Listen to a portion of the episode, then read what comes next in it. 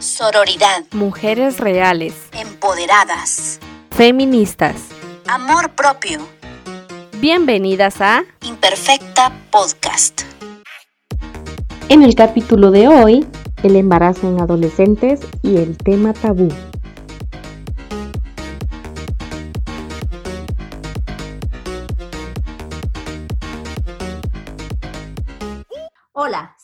Francelia y Elsa y en este capítulo hablaremos con cuatro jóvenes que se están forjando como líderes en sus comunidades. Nuestros invitados viven en Ciudad Quetzal y Quetzaltenango y nos cuentan desde su perspectiva cómo la educación es una herramienta indispensable para evitar los embarazos tempranos. Este mes hablamos de los embarazos en niñas y adolescentes, sus causas y sus efectos. Hemos tenido un podcast en el que hablamos con una abogada que asiste jurídicamente a las víctimas de violación con una psicóloga que atiende a víctimas de violación y embarazo forzado. Y con una organización, UNFPA, que realizó un informe que mide las consecuencias económicas del embarazo temprano.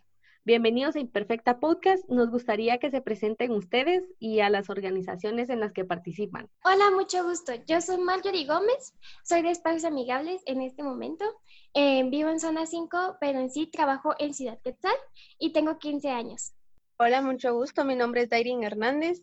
Tengo 18 años y soy del espacio amigable de PRODEP. Eh, hola, buenos días. Mi nombre es Andrea Castillo León. Formo parte de la red de juventud de Quetzaltenango y actualmente vivo en Shela. Mucho gusto. Mi nombre es Henry Gramajo. Represento al Consejo de Juventud de Salcajá y tengo 17 años.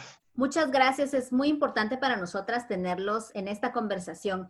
Hemos hablado de los desafíos que enfrenta la juventud en los lugares, em, en diferentes lugares a raíz del tema de los embarazos. Quisiera saber si ustedes identifican en sus comunidades que el problema de los embarazos tempranos eh, o de por violación está ocurriendo. Eh, ¿Podrían contarnos cuál es su perspectiva sobre esto en sus comunidades? Sí, claro. De hecho, hay una gran problemática en ese sentido, porque no hay demasiada información sobre métodos anticonceptivos. Y cuando los jóvenes tienen, quieren tener relaciones sexogenitales, las van a tener.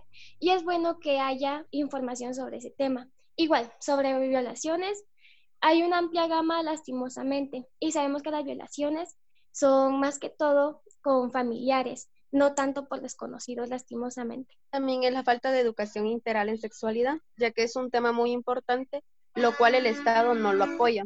Tenemos esa falta de educación que muchas veces eh, en nuestros hogares es un tabú. Nos enseñan que no tenemos que saber nada sobre métodos anticonceptivos y eso es lo que ocasiona embarazos a temprana edad. Creo que sí, es una problemática que no solo existe en nuestras comunidades y en los lugares donde vivimos, sino en, en todo el país. Y pues no se, no se le ha brindado la atención necesaria de la, una educación sexual integral hacia los adolescentes y jóvenes, que esto pueda favorecerlos a ellos para que eh, puedan ellos protegerse, ya que muchas veces las familias, los colegios, eh, las escuelas lo ven como algo de lo que no se debería hablar porque se incita a los jóvenes a tener relaciones sexuales.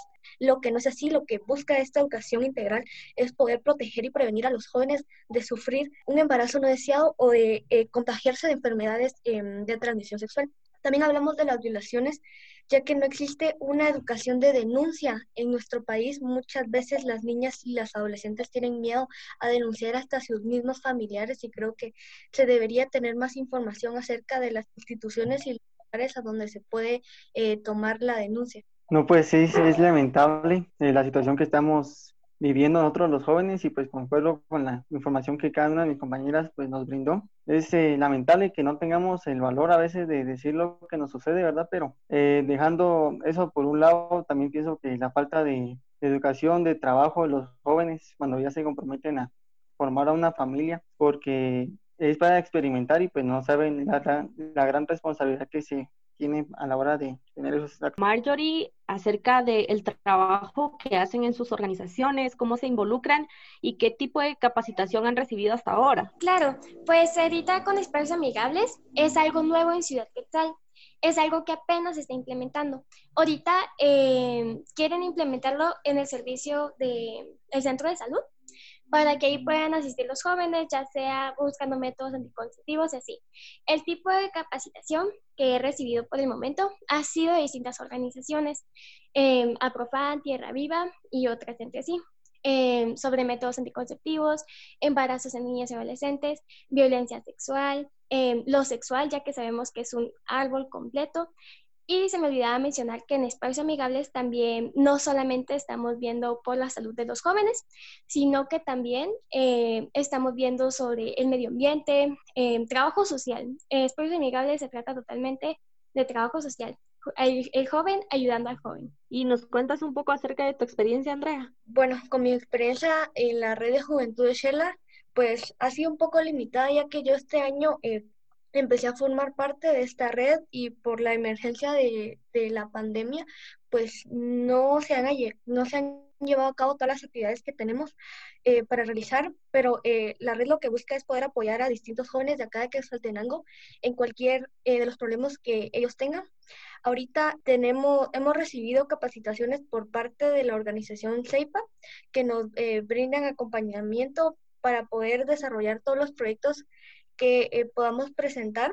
Ahorita tenemos presentado un proyecto ante el Consejo eh, Municipal de acá de, de Shela, que busca realizar un parque recreativo para jóvenes eh, también una de las eh, capacitaciones que hemos llevado es de cómo realizar proyectos y cómo manejar con otros jóvenes eh, para poder realizar estos mismos. Qué interesante el trabajo que ustedes realizan y la verdad es que me hace mucha ilusión escucharlos, lo empoderados y empoderadas que están. Muchas gracias.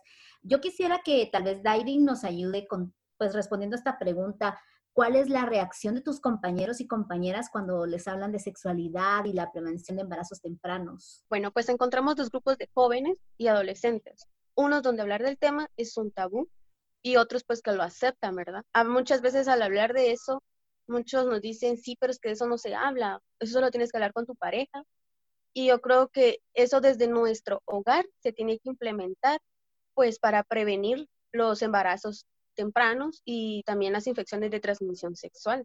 Henry, quería saber si crees que los padres están preparados para hablar de estos temas. Pues la verdad, eh, ahí sí es eh, cuestión de cada padre familia, ¿verdad? Como decían en un principio mi compañera Andrea, eh, piensan que por hablarnos de estos temas necesitan a, a tener relaciones sexogenitales de la señora, pero no, realmente yo pienso que es fundamental para el desarrollo de un buen joven para no eh, poder cometer eh, esos errores, ¿verdad? Y muchas veces también al hablar de métodos anticonceptivos, eh, tenemos esos mitos de que los métodos anticonceptivos provocan aborto. Entonces, esos mitos se ocasionan por no tener suficiente información, por la falta de educación integral en sexualidad, que el Estado no nos ayuda en ese, en ese tema. Excelente. Em, Marjorie, ¿han tenido alguna instrucción en cuanto a cómo prevenir, detectar o denunciar la violencia sexual? Sí, de hecho sí. en Tierra Viva me comentaron sobre los números y diversos lugares a donde se pueden ir. Con los niños, cuando se dan charlas, al menos es algo que implemento mucho porque yo doy charlas en establecimientos de educación. Entonces se implementa mucho comentarles que le pueden decir a su papá, que es lo más fijo de la familia, en donde uno puede acudir. Pero ya, si la familia lo está violentando, puede acudir con un maestro, eh, con alguien de confianza, con alguien de la autoridad, un bombero, los policías, que son los que más enseñan en las escuelas, que son los que más reconocen. Pero en sí, una de las problemáticas, como bien comentaban, eh, es sobre la educación integral en sexualidad que evita la denuncia ya que hay veces que ellos han intentado eh, comunicar, han puesto muchas publicaciones sobre eso en Facebook y en otras redes sociales, en donde se ha visto que ellos dicen, eh, mi tío me lamió mi galleta, por ejemplo, fue una publicación que se hizo muy viral, en donde eh, el profesor, porque se lo dijo un profesor, la niña, el profesor le dijo, ¿por qué no le pediste otra galleta a tu tío? Y ahí se quedó la charla. Mientras después se supo que la niña había sido violentada sexualmente por el tío. Entonces, cuando ella se refería a su galleta, se refería a su intimidad sexual. Entonces, ha sido una de las problemáticas en niños pequeños. Y quería saber, Dairin, ¿qué piensan sobre estos datos que hablan de que 77 mil niñas quedaron embarazadas este año que tienen entre 10 y 19 años? Eh, sucede esto, estas estadísticas en niñas, porque vemos que en los hogares es un tabú hablar de estos temas. Nos dicen que por ser niñas no, no se puede hablar. Entonces, esas niñas de 10 a 19 años eh, está más alto el porcentaje. Eh, vemos que en las escuelas no nos enseñan un buen tema, o sea, en educación integral de sexualidad no va a cumplir. Entonces ocurre que esos 77.847 casos de embarazos en niñas algunas lo hacen por voluntad, pero no tienen la información adecuada para usar los métodos anticonceptivos. Y dos, está la violación. Esto ocurre también y no, no se denuncia igualmente por la falta de educación, por, por ese miedo que se tiene y no sabemos a quién recurrir. Entonces hay que informarle a las niñas y adolescentes que hay maneras de denunciar esos delitos, porque son niñas de 10 y adolescentes de 19 años también que esto está ocurriendo en nuestro país y muchas veces el Estado no se da cuenta de que nosotras como niñas y adolescentes necesitamos ese apoyo de educación integral en sexualidad para disminuir esa, esas estadísticas, ¿verdad? ¿Y qué piensas, Henry, acerca de este tema? Pues la verdad es eh, bastante preocupante eh, los datos de solo este año, porque lamentablemente así se está volviendo nuestro país. Ya es eh, común ver a, jovencitas, a niñas tener a bebés, pero pienso también que es culpa de, los padres y de, de uno mismo por no informarse. Muchas gracias. Sí, hemos estado escuchando desde ustedes que pues una parte importante y vital para evitar todos estos casos de embarazos tempranos, pero también el tema de las violaciones, de prevenirlo, es el, es el asunto de la información. Estar informados es vital.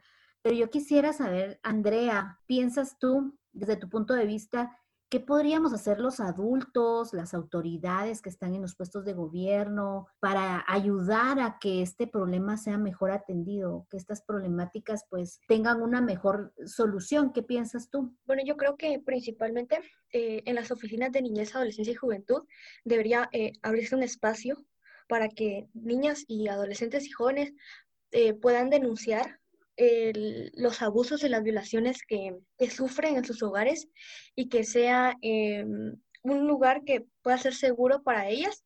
También que se cree una entidad en concreto que atienda este tipo de casos a las niñas que son madres, a los adolescentes que son madres, donde les brinden apoyo psicológico, médico y también de, denuncia, porque pues muchas veces eh, estas eh, jóvenes, niñas y adolescentes tienen miedo a hablar del, de la procedencia de, cómo quedaron embarazadas, también eh, de que por medio de los centros educativos y el Ministerio de Salud, que debería ser así, se brinden capacitaciones y clases de educación sexual a los adolescentes y jóvenes, porque creo que eh, las personas más indicadas para poder brindar estos temas principalmente son eh, médicos, que ellos están totalmente capacitados, también de que en, este, en estas capacitaciones se incluyan a los padres de familia, para que ellos vean cómo es que se imparten estas mismas capacitaciones y que no lo sigan viendo como algo tabú, sino algo que pueda ayudar a proteger a sus, a sus hijos. Sobre esto que decías, pues me, gustaría saber qué dicen eh, sus padres acerca de que ustedes están involucrados en estos temas y cómo le hicieron para acercarse a estos grupos. Pues la verdad, mi mamá ha estado, la verdad es que mi mamá en esos temas me apoya demasiado yo considero que hasta le gusta que yo esté metida en estas cosas. Ella, al menos conmigo, siempre tuvo confianza desde el comienzo, desde que yo era pequeña, para contarme sobre mi desarrollo y todas las cosas de lo sexual lo habló conmigo, siempre me dio una base desde el comienzo. Y al menos sí, siento que ha sido algo súper importante, algo súper bonito y es algo que en realidad eh, otras personas me han juzgado porque han dicho que lo sexual, como todos dicen, es algo tabú, y ha sido, ah, o sea, ha sido algo que repercutió un montón porque en vez de ser algo normal, hablar sobre educación integral en sexualidad, es algo como prohibido, algo que muchos lo toman como pecado. A mí el respecto sobre qué opinan eh, lo del Estado y nuestros padres, creo de que muchas veces decimos nuestros padres tienen la culpa. En una parte puede ser cierta y en otra falsa, porque muchas veces ellos no tienen la información necesaria y lo que ocurre que es que nos malaconsejan. Y nosotros lo que hacemos es recurrir a las redes sociales, es donde también no nos brinda una información laica y científica. Entonces, la invitación que le hago a los eh, jóvenes y adultos es de que busquemos información en los centros de salud, en promotores de salud. Entonces, al Estado, lo que me gustaría es de que ellos provean eso de, de que en las escuelas y colegios, instituciones de educación, haya una materia totalmente específica en educación integral en sexualidad. Y después de eso también una clase o sí, temas para padres de familia para que ellos también empiecen desde el hogar a explicarles a los hijos de que desde pequeños se les empieza a enseñar cómo se llaman nuestras partes genitales, no cosita, galleta, sino que vulva y vagina y pene. O sea, las cosas como, se llaman, como son, porque si se llaman, no les vamos a agregar otros nombres. Entonces, el Estado tendría que integrar eso en las escuelas para que también nosotros como jóvenes y adultos tengamos esa información y también programas para nuestros padres para que ellos también se capaciten en este tema. Bueno, eh, la manera en la que eh, me involucré en estos temas y en estos espacios fue gracias a la oportunidad que me da la organización CEIPA, que ellos trabajan muy duro para que nosotros como jóvenes nos incluyamos dentro de estas, eh, dentro de estas charlas y podamos compartir también un poco lo que nosotros sabemos y aprender un poco. Creo que mis padres y mis amigos se sienten bastante orgullosos de que eh, hayan personas que se involucren y estén comprometidas para poder ayudar a otros jóvenes y hacer que eh, sus vidas y las situaciones que ellos pasan sean mejores. Y así como decía la compañera, de, de poder velar de que otros jóvenes, niñas y adolescentes eh, puedan denunciar, puedan recibir una educación que sea completa incluyendo una educación sexual sin importar eh, la situación en la que ellos se encuentran. Aquí en mi caso, pues, eh, gracias a Dios, mi mamá pues me ha eh, brindado su conocimiento y pues me explica sobre la vida, ¿verdad? Me dice que está bueno que participe en estos talleres porque puedo ayudar a mis otros dos hermanos menores para que no, pueden, que no cometan un error y pues también a mis amigos para que puedan hacer bien su vida. Muchas gracias por habernos acompañado. Estamos muy agradecidas con Andrea, con Dairin, con Henry, con Marjorie por habernos compartido esto que ellos están aprendiendo, en lo que se están formando y que al final resultan siendo un ejemplo en sus comunidades. Ese tema en el, del que hemos estado hablando es muy amplio y la siguiente semana vamos a dar eh, un seguimiento hablaremos del informe de Flaxo, Vidas Silenciadas, una tragedia de la que no se habla. Preparen sus preguntas para nuestro Instagram Live en el siguiente jueves de Imperfecta Podcast. En nuestras redes sociales te compartiremos más información sobre el tema. Búscanos en Facebook como Imperfecta Podcast y no olvides poner el guion. Y en Instagram como im-perfecta GT. Hasta luego. Ah!